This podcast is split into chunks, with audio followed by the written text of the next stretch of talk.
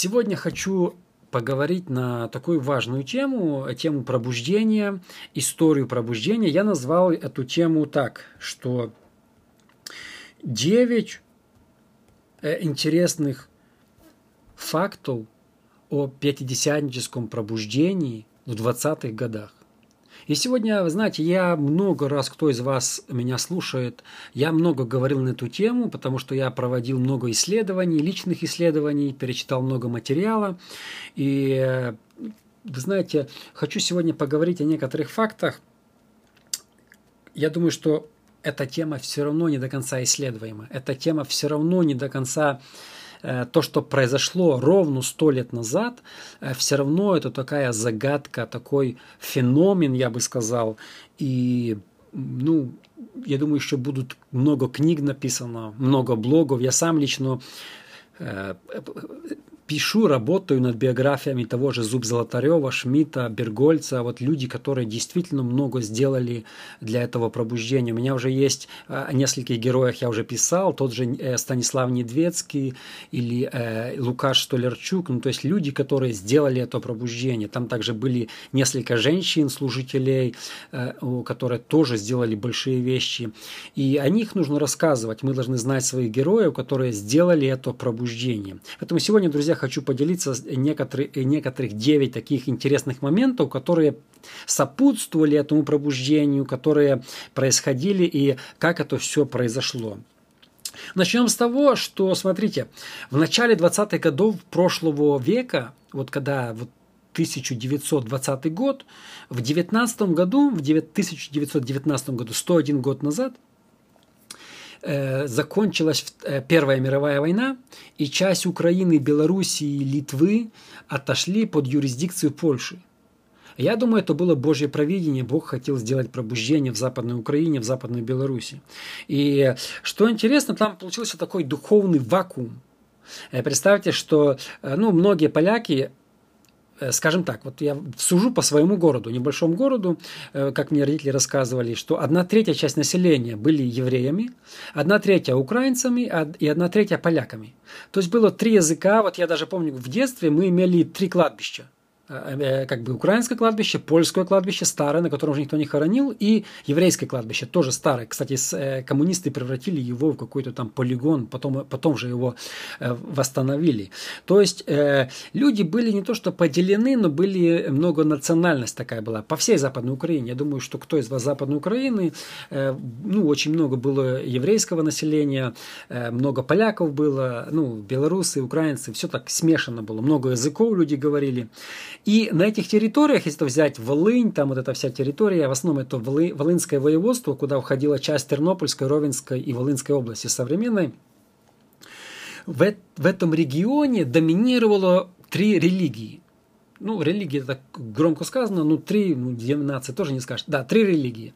Это был католицизм, это было православие и это был иудаизм. То есть три религии. То есть люди в основном ходили в эти три направления. То есть в субботу э, одна третья часть моего города ходила поклоняться в синагогу, это евреи, они все дружненько ходили поклоняться Богу. Э, часть людей, которые были э, в основном, в основном поляки, некоторые украинцы ходили в костел, или католическую церковь, было большое красное такой, красный костел такой стоял высокий, и э, много местного населения, конечно же, ходили в православную церковь. То есть вот такое было, духовное состояние было примерно такое. То есть, ну, э, э, три религии, которые доминировали э, практически у всех городах Западной Украины. Протестантов сто лет назад практически вообще не было в Западной Украине. На Востоке там чуточку были баптисты, э, а на Западе почти нет. Было несколько, насколько со, мои, с моих знаний, что я знаю, было несколько лютеранских церквей, но в основном туда ходили этнические немцы. То есть среди местного населения э, э, других деноминаций баптистов, там, кальви, ну, кальвинистов, реформированных христиан, они появились позже. То есть про, про, почти, может, где-то в каком-то городе была какая-то община, но я говорю, в общем, если брать картину, не было. То есть мы видим, было три э, доминирующих религии. Иудаизм, католицизм и православие. Да? То есть было, люди принадлежали одну из трех, да, какой-то национальности, какой-то веры, и люди ходили из, из э, воскресенья в воскресенье, субботы в субботу в какую-нибудь э, храм, э, костел или синагогу. И если брать вообще со, духовное состояние людей, то несмотря на то, что многие были религиозны, это же вам не был еще там коммунизм до 39 года, а, ну, э, доминировало пьянство, разбой, разврат. То есть жизнь была, ну, духовно была в полном упадке. То есть, хотя люди, несмотря на то, что люди говорили, мы там православные или мы католики, но реальная жизнь людей, она не была святой. То есть, просто был, ну, разврат, разбой и такое, вы знаете, ну, непонятное духовное состояние.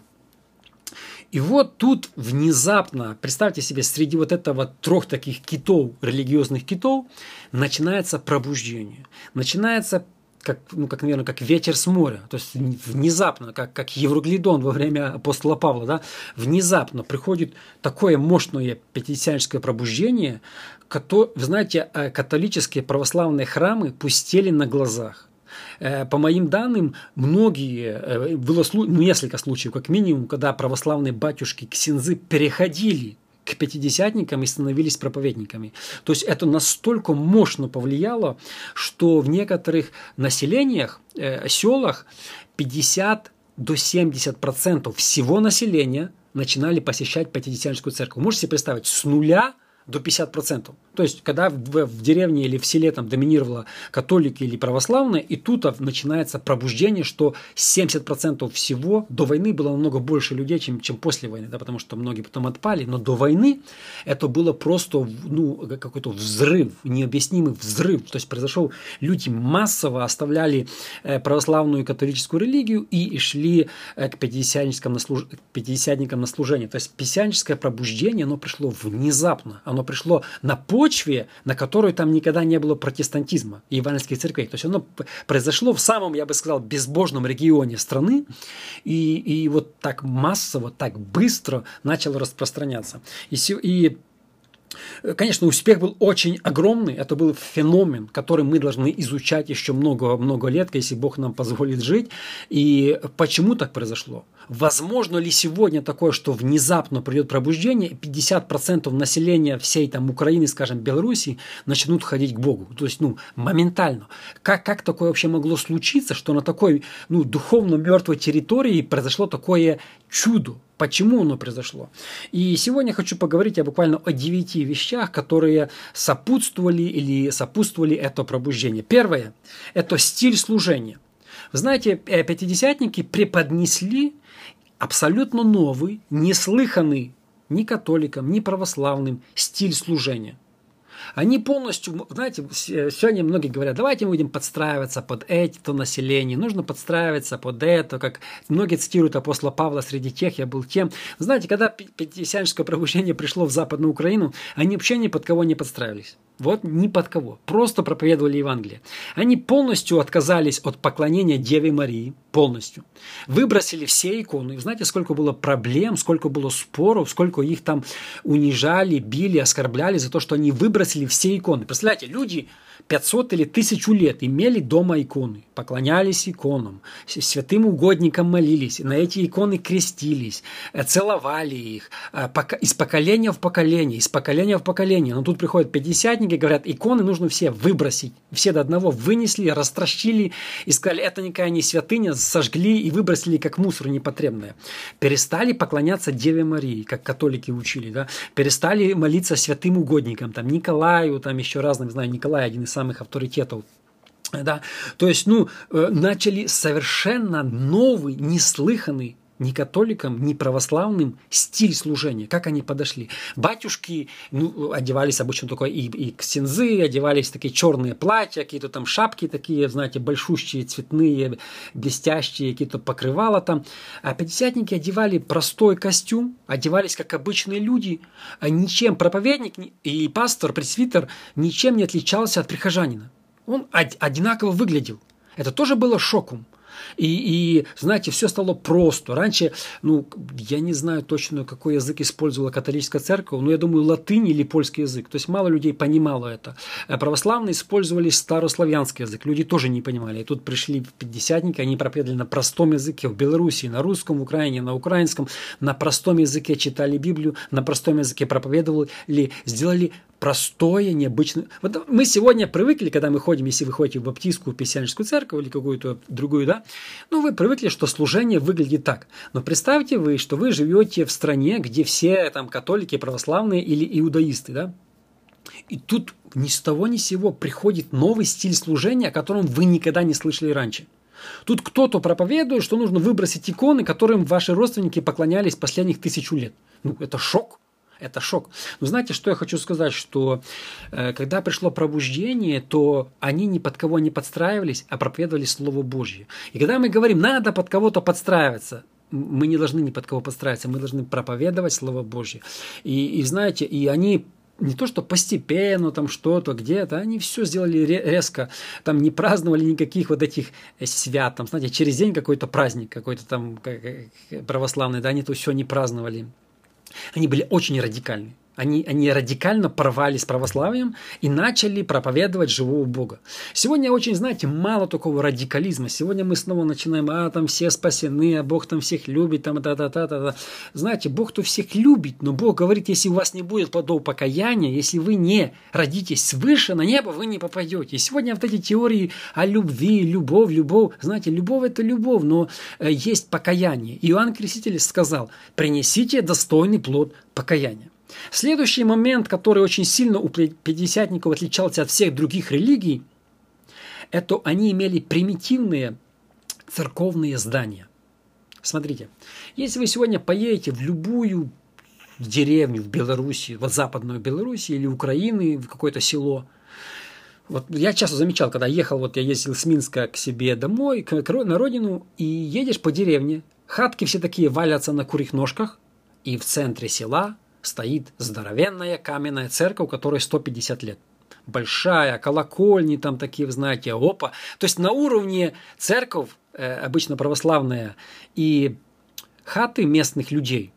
Это просто, ну, там люди жили в сарае, но церковь всегда была такая пышная, да, такая, такое здание шикарное. Знаете, и католики любят шикарные здания, такие шпили высокие, там все такое, внутри там такая всякая там мозаика, картины там какие-то, алтарь позолоченный, э, там, знаете, такое все, вух, такое все.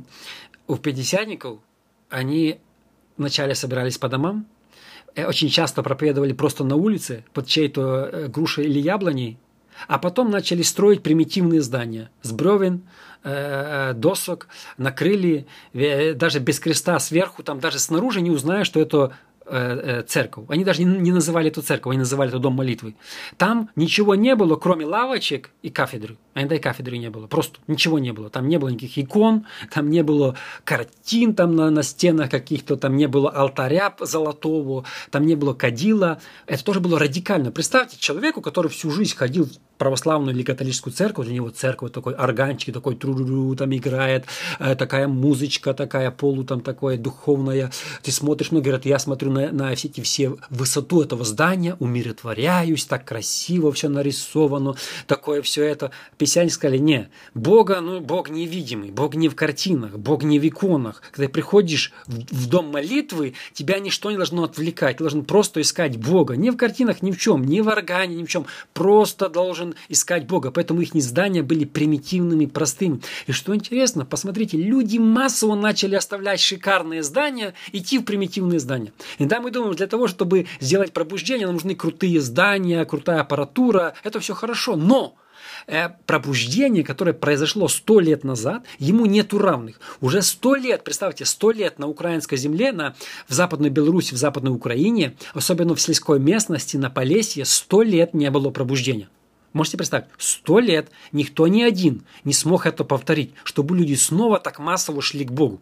Вот то, что сделал Густав Шмидт, Артур Бергольц, э, э, э, Зуб Золотарев, спустя сто лет никто, ни один проповедник, крутой, не крутой, никто не смог повторить, чтобы люди массово шли к Богу на Полесье, в Западной Украине, в Западной Беларуси, чтобы в деревнях такое происходило. Никто не смог повторить. Но смотрите, они это сделали без шикарных церковных зданий, в простых зданиях, без микрофонов, где были простые лавочки, даже не было сегодня у нас в церкви. Я не осуждаю, но просто э, со спинками. Да, я помню, когда еще я ходил маленьким церковь, у нас были лавки без спинок. Они были как мы, как мы сидели в здании, как, ну, как спички в пачке. Такой на топ столько народа, там дышать не было чем. Но мы сидели, и нам было интересно. И, и вы знаете, люди бежали на такие служения, которые не были шикарными зданиями, которые не были разноцветными, которые не были там в центре города, обычно где-то в закоулках, там в провулках, не знаю чего, но обычно где-то это, чтобы никто не мешал, люди бежали толпами, оставляя православную католическую церковь, бежали на служение пятидесятников. Вы знаете, когда Бог начинает двигаться, что-то начинает происходить. Следующая мысль, что сопутствовало пробуж... пятидесятническое пробуждение в Западной Украине и Белоруссии, это теория, которую выдвинули, э, если я не ошибаюсь, племутские братья выдвинули эту теорию, и пятидесятники скопировали эту теорию, что, э, например, смотрите, у православных и католиков все люди делятся на духовенство и мирян. Вот есть духовно образованные люди, и только они имеют право толковать Библию, только они читают Божий закон. А все остальные, они духовно безграмотные, они просто приходят и слушают духовных людей. То есть это есть официальное деление. Вот это духовенство, а это миряне. Духовенство даже ходит по-другому. У них особенная одежда. Им целуют руки. Это духовенство имеет право прощать грехи. Они особо питаются. Вы знаете, что в те времена батюшка Лексионс, они в сто раз шикарнее жили, чем обычные люди. Им все все носили, они имели много поля. Они были довольно богатыми людьми, потому что духовенство и миряне – это разные вещи. тут и там мирянин какой-то пошел, а вот духовенство, серьезные, образованные, святые люди. Но вы знаете, пятидесятники сказали, что каждый человек – Божье творение, каждый царственное священство, любой человек, женщина, мужчина, ребенок, взрослый, пожилой, имеет право читать Библию и получать откровение от Бога лично, не через священника, не через пастора, лично от Бога. Поэтому писятники сделали что? Что все люди, они перестали делить людей. Это тоже было непривычно. Представьте, вот жить в то, в то время, в той атмосфере, и тебе говорят, да вы все священники, все царственное священство, все до одного.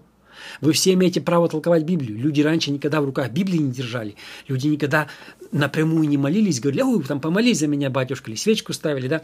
А тут-то все поменялось. Все священники. И знаете, многие люди, особенно многие женщины, стали пророками, э, священниками, проповедниками, многие люди становились.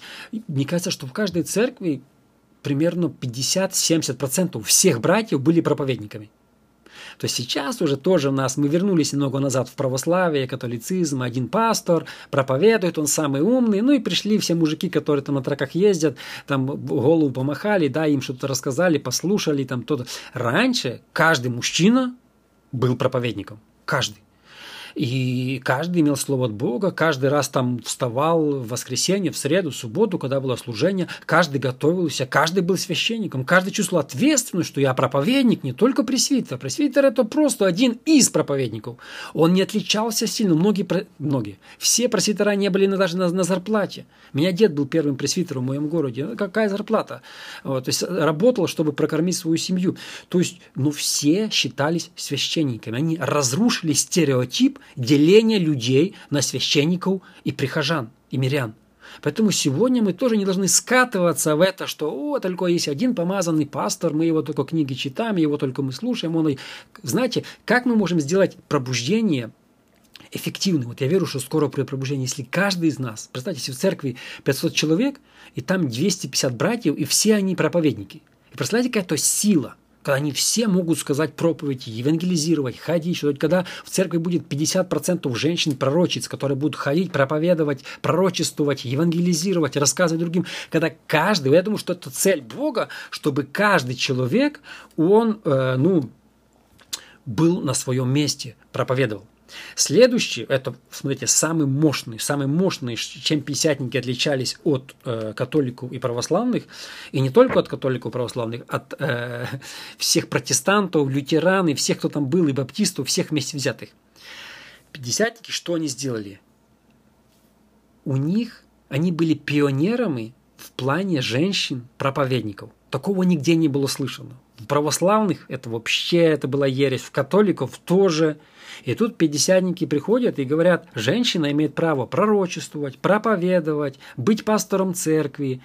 И наравне с мужчинами, потому что в Боге нету ни, ни женского пола, ни мужеского. И опа, вух, многие женщины стали благовестниками. И это вообще не было слыхано, чтобы женщина была проповедником – даже среди лютеран, местных немцев и вот, ну, э, баптистских, никого это не, это была новинка. То есть пятидесятники были на 10 шагов впереди всех религий. Вот когда в то время, что интересно, смотрите, я какой интересный факт нашел, что э, Мария Недошитко была такая пресвитер, она открыла церковь первую пятидесятническую церковь у Тернополя. И потом была Анна Букчинская, она тоже была пастором. Это две женщины, известные пастора, в то время пресвитеры. То когда в 1920 году Мария Недошитко открывала свою, она открыла несколько церквей. Когда Мария Недошитко открыла первую церковь, то в Америке в то время еще женщинам нельзя было даже голосовать вот на выборах. То есть женщины начали голосовать где-то в 21 году, в 20 приняли поправку, в 21 году в Америке начали женщины голосовать. Но в Украине уже в 19-20 году женщины были служителями и пресвитерами. Можете себе представить? То есть писятники были на 10 шагов впереди всех других религий. Особенно православные это дело критиковали, католики это дело ненавидели. Как это так? Женщина-проповедник, женщина-пророк, женщина-пророчество, женщина-пресвитер, это не может быть, бла-бла-бла.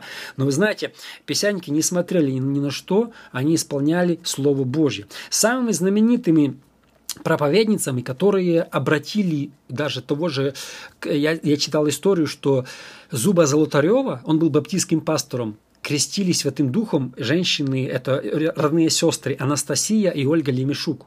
Они открыли множество церквей, они были даже на зарплате в Ассамблее Божьей, э, как благовестники. И ходили, проповедовали, открыли множество церквей. И вот они открыли эту церковь в Старой Челнице, которую возглавлял знаменитый проповедник Зуб Золотарев. То есть мы видим, Бог использовал женщин, и э, они начали проповедовать. Пророки были многие, Бог говорил через женщин, да, и были служителя, были проповедники. Э, мне рассказывала сестра, что напомнила, что еще в моей церкви женщины проповедовали. Но после войны э, многие пятидесятники, чтобы подстроиться под православных и католиков, решили отказаться от этой практики. И когда уже смотреть после войны, все меньше, меньше, меньше женщин, а, а в 80-х годах вообще сказали, женщинам нельзя. Но знаете, ну в 20-х годах, именно в 50-ники первые, кто не то что разрешил, кто выдвинул женщин в служение, что это было для православных и католиков просто шок. Это было нереаль... неслыханным делом. Но пятидесятники были раньше, вот, вот в начале, на 10 шагов впереди. Сегодня, к сожалению, иногда пятидесятники на 10 шагов позади остальных. То есть, смотрите, когда что-то зарождается, да, он всегда впереди, но потом какое-то, знаете, под давлением мнения, под давлением там этого. Ну, обычно, когда приходит второе, знаете, в Бога я заметил самое горячее – это первое поколение. Вот первое поколение 20-х годов – это были самые горячие проповедники. Второе поколение, третье – это уже… А. То есть именно первое поколение, оно сделало пробуждение, что на Волы, Волынском воеводстве 50% людей начали посещать Пятидесятническая церковь. Это просто феномен, который уже сто лет никто не может повторить. И вообще, я раньше говорил об этом пробуждении, я много блогов написал, у меня на сайте они есть, что такого пробуждения нигде не было за всю историю церкви, чтобы в такие короткие сроки столько много людей пришло к Богу. Такого не было нигде, ни в Америке, ни в Англии, ни в других странах. То есть это был это феномен, что за, за, за считанные годы вот люди массово, массово просто начали познавать Бога, и, и массово начали происходить такие дела. Это просто, ну, это, это феномен, который мы должны изучать. И знаете, один из пунктов, почему это произошло, я тоже верю, что пятидесятники, они верили, что каждый человек, и, и они ссылались на стих от Иоиля, и на рабов моих, и на рабынь моих, и залью от духа моего, и будут пророчествовать сыны ваши, и дочери ваши будут видеть видение. То есть они дали дорогу женщинам-проповедникам. И я думаю, это один из фактов, один из феноменов этого пробуждения. Э, следующий факт, э, следующий пункт, который тоже очень важный – водное крещение в зрелом возрасте. Смотрите, пятидесятники э, Давайте снова вернемся к вступлению, что в то время там доминировали православные и католики. 95%. Эти две религии, они крестили только маленьких детей. Только маленьких детей. И все люди, когда уже кто-то рождался, его сразу крестили в церкви, и все. Никто никогда не принимал крещение в зрелом возрасте. Никто не ходил на речку что принимать крещение. Ни католики это не делали, православные это не делали. И тут пятидесятники, они начали проповедовать странную для людей доктрину, что оказывается, то, что вы крестились в детстве, это не считается, это не крещение. Крещение – это обещание Богу чистой доброй совестью, а маленький ребенок не может обещать. смотрим, толпы людей пошли в реки, водоемы, озера – и начали креститься. Это был феномен. Люди ходили, э, разеваки ходили смотреть, что такое. Штунды появились, они идут в речку, там как-то там крестятся, э, э, купаются в этой речке, не понимая. Люди, знаете, были в шоке. Они говорили, это неправильно, нужно вот... Это они перекрещиваются, это они... Знаете, в них камни бросали. Те же православные настолько были сердитые с католиками, что бросали в них камни, били их там, обзывали их последним словом. Что вы перекрещиваетесь, вы не христи, да? Но 50 христианники, они поставили доктрину водного крещения на высокий уровень. Каждый человек принимал, если он даже крещение в детстве или нет, не играет роли, он обязан в зрелом возрасте пойти и заключить э, завет с Богом. Вы знаете, в Западной Украине тысячи людей, тысячи людей пошли в реки, чтобы заключить завет с Богом. Такого массового крещения взрослых людей украинская земля не видела тысячу лет. Последний раз люди массово принимали крещение во времена Владимира Великого, когда он крестил киевлян в Днепре. Это был последний раз, когда люди в зрелом возрасте массово принимали водное крещение. И вот тут спустя тысячу лет пробуждение повторяется, только уже вместо Днепра начались другие речки. Стыр, Горынь, э, такие, знаете, западные, в западной Припять. Люди массово, тут просто крещение принимало по 200 человек за раз. И у меня есть некоторые фотографии. На одной фотографии Зуб Золотарева, она у меня на заглавной странице моего фейсбука стоит. Зуб Золотарев в одном селе на западе ведет 102 человека за раз крестить. То есть на фотографии идет вся деревня, может, тысячу человек, и 100, 102 из них будут принимать водное крещение. То есть, ну, представьте, какие масштабы, да, какие, ну вот какой вообще, ну вот, ву, это просто невероятно. И люди, вся деревня шла смотреть, что это верующие будут делать.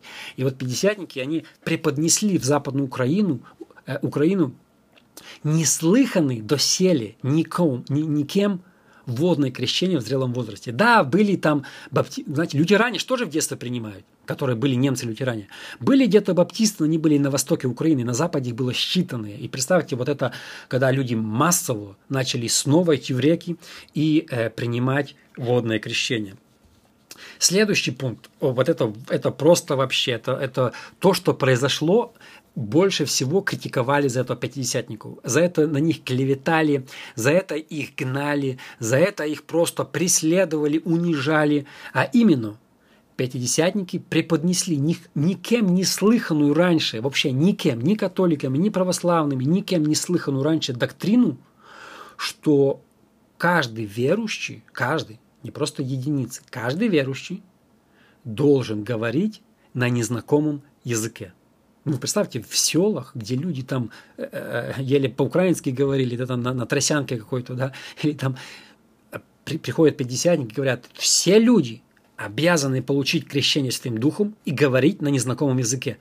И массово все начали креститься незнакомым языком. И представьте, сколько поползли слухи по деревням, поползли всякая клевета, поползли всякие, знаете, эти, но этого никто не стеснялся. И, знаете, э, Тогда, кстати, еще не было католиков-харизматиков. Сегодня 15% католиков говорят на иных языках. Но тогда этого не было. Католики, кстати, набрались этой доктрины у пятидесятников. У меня есть этот блок целый. Именно на, на учении Давида Вилькерсона произошло пробуждение э, среди католиков в Нотр-Даме университете, когда 15% всех католиков сегодня в мире говорят на иных языках. Тогда этого не было. И представьте себе, для людей это был шок. Ну, представьте, появилась какая-то, по их словам, секта штундистов, которые не просто там молятся. Они молятся каким-то непонятным языками. Вы знаете, что мне рассказывал мой отец мой? Это что Мама, что многие люди из-за любопытства шли послушать, что там за иные языки в церковь. Они просто приходили как, как это, разеваки, и там Бог их касался, И они сами э, получали крещение Святым Духом. Это просто было ну, невероятно то, что происходило. Сегодня, вы знаете, мы стесняемся говорить о крещении Святым Духом. Я был в одной церкви, пятидесятнической, американской, и пастор проповедовал про крещение Святым Духом. Он говорит, если ты не говоришь, это нормально, ничего страшного, давайте любить друг друга. Любовь, любовь и все. Знаете, раньше, не, не, раньше так, они говорили, ты должен, каждый верующий должен этого искать. Месяц, два, год, три, неважно. Ищи, пока не найдешь. Никакого компромисса, никакого. Просто каждый обязан. И люди искали, люди хотели, люди молились, люди просили Бога, и люди получали. И получается, что в большинстве, подавляющем большинстве, я не знаю процент, я думаю, процентов 90 всех взрослых людей, может быть даже больше, говорили на незнакомом языке, то есть были крещены Святым Духом. Это был феномен, это просто было, ну, как я сказал, из-за этого пятидесятников больше всех критиковали, но это также способствовало огромнейшему росту. Знаете, такого роста не знала ни одна другая деноминация в Украине за все существование, думаю, э, нашей страны. Никто никогда этого не повторил. Никто никогда. То есть такого роста, такого огромного, ну, чтобы люди так массово оставляли православие и шли к пятидесятникам, такого роста никто еще не повторил. И, к сожалению, это было сто лет назад, и мы верим, что, я верю лично, что это должно обязательно повториться. Э, следующее, следующая мысль, вкратце затрону, это громкие молитвы. Вы знаете, громкие молитвы, ну, как у православной церкви молятся – я был пару раз, там что-то, там, знаете, тихонечко, там батюшка что-то напевает, я не знаю что. Католиков то же самое, там какие-то там происходят непонятные вещи, речи. У баптистов тихонечко молятся, один ведет, остальные там э, молчат или вообще Представьте, как молятся. Молились, не знаю, как сейчас, как молились пятидесятники в 20-х годах.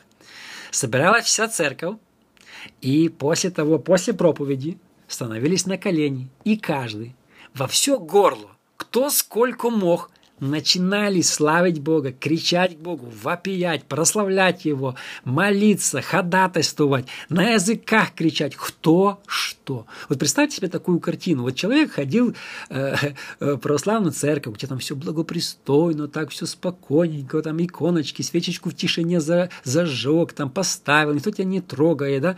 И тут пришел на служение к пятидесятникам, и они орут, во весь голос. Говорят, что э, дома шатались, э, э, ну там просто все дрожало. Но когда они молились, то обычно, если здание находилось в одном конце села, то то, что пятидесятники сейчас молятся, было слышно по всему селу до конца, до другого конца села. Вот так, так обычно. Все люди знают, сейчас писянники молятся, потому что они не стеснялись, они орали, как во весь, во все горло. И знаете, и кажется, это должно быть отпугивать людей. А нет, это привлекало людей. Это, то есть мы видим, что многие вещи, которые я сказал, они были необычными. Там примитивные здания, там это, откинули там иконы, это, а люди шли. Почему? Потому что когда идет Бог, когда Бог ведет, то ничто не может этому помешать. Смотрите, мы иногда хотим подстроиться под кого-то, а, а, а Бог говорит, нужно проповедовать Евангелие. Вы знаете, вот это... И что интересно, закончить с громкими молитвами, когда после войны закрыли Писянский союз и писятника, мягко говоря, заставили вступить в Баптистский союз, то одно из э, претензий было к писятникам. Первое – отказаться от иных языков. Второе – отказаться от громких молитв.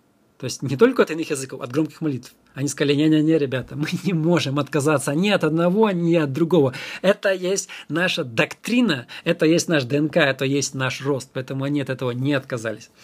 Э, следующий пункт евангелизация. Вы знаете, э, традиционные церкви, такие как э, католики и э, православные, они никогда никого не евангелизировали. Вы не увидите там было, чтобы батюшка стоял и на улице кого-то там проповедовал, кого-то там агитировал, кому-то там что-то рассказывал. Но когда началось пятидесятническое пробуждение, то они поставили за цель распространить это учение как можно большему числу людей. Не просто сами получить, а распространить. Поэтому э, после служения обычно все братья церкви, обычно сейчас, когда закончили служение, мы все едем на пикник или в ресторан. В, то, в те времена закончилось служение, все братья, жен отправили домой, и некоторые взяли с собой и пошли в другое село проповедовать. Нести Евангелие. Если мы так сегодня проповедовали, как они, мы тоже сделали пробуждение. Если мы перестали быть такими бездуховными, знаете, они и шли и проповедовали. Это были из города в город, из села в село, потому что, вы знаете, за короткое время, как это люди все услышали у всех селах, городах и деревнях? Как? Потому что кто-то им проповедовал. Э, кстати, Восточноевропейская миссия в Данциге, которую возглавлял Густав Шмидт, она подарила многим проповедникам велосипеды. И вот они на велосипедах. Сколько есть фотографий, когда проповедники просто ездят на велосипедах и проповедуют. Потому что, э, ну, я думаю, в то время велосипед, как сейчас, это круче машины. Это какой-то вертолет, наверное, да? То есть в то время это было диковинка. И они такие, опа, на, по всем деревням на велосипедах хор приехал. И давай проповедовать, пророчествовать, петь и обращать людей в христианство. Друзья, мы должны сегодня снова иметь этот пыл, проповеди, чтобы мы снова э, так проповедовали. Нам это нужно вернуть. Э, у меня еще есть два пункта. Э, следующий пункт тоже очень интересный. Я его изучал, но мне нет много времени сегодня рассказать. Смотрите, они похороны превращали в евангелизации.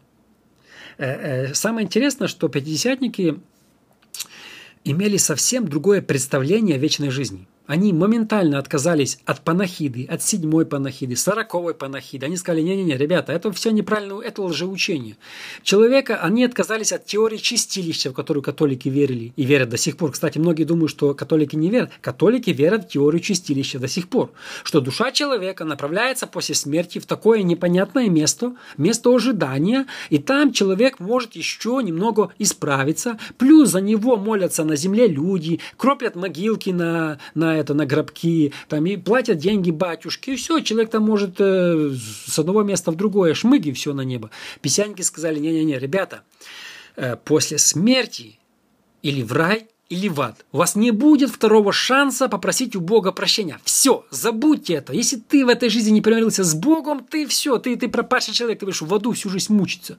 Знаете, на похоронах они, обычно похороны, это люди говорят о этом человеке, там тихонечко все это. А писятники что делали на похоронах? Они мало говорили о покойнике. Они говорили про Иисуса Христа, который воскрес из мертвых и сказали, каждый, кто из вас не покается, будет, будет в аду. То есть они превращали, вот говорят, что самая эффективная евангелизация это были похороны. Потому что на похороны приходят неверующие родственники, бесплатные слушатели стоят у тебя здесь, и ты им просто проповедуешь, и все. И люди каялись, представляете, люди каялись на похоронах, и после похорон и шли в церковь. Вот как и надо использовать. То есть э, быть радикальными проповедниками. И последняя, последняя мысль. Измененная жизнь. Вы знаете, э, быть в то время православным католиком, это означало, что ты можешь вести обычный образ жизни, тебе не надо меняться. Выпиваешь? Да, нормально, главное, приходи раз там э, в неделю и раз в месяц в церковь. Изменяешь жене? Фу, а кто не изменяет? Нормалек, приходи. Куришь чуть-чуть? Да, ну ты свой человек, ты свой чувак. Приходи, ты, ты мы тебя ждем, да? Ты что-то делаешь не то, э, материшься матом? Нормально, кто не матерится? Батюшка тоже матерится.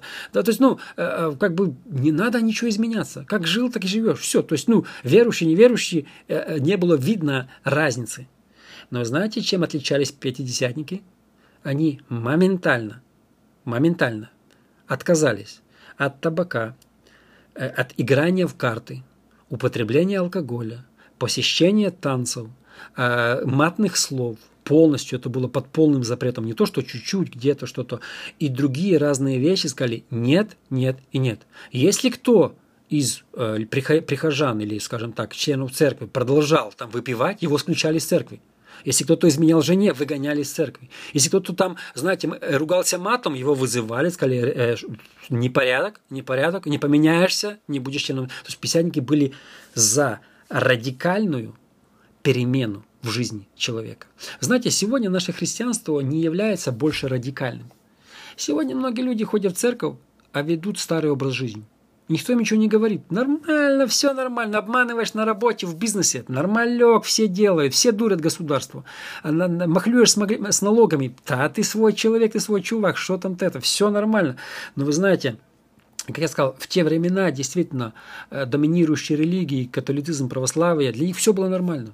Все было нормально.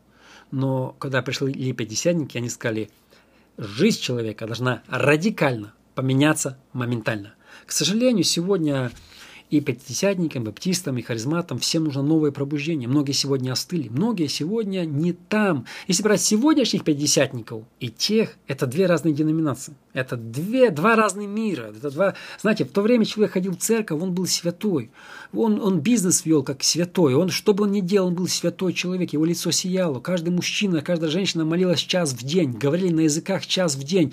Бегали на служение через день. Они жили, они каждого брата и сестру на руках носили. То есть было, ну вот была другая атмосфера. Но сегодня мы все остыли, и нам всем нужно новое пробуждение. И я верю, что в ближайшее время придет пробуждение, и Бог снова будет использовать каждого из нас.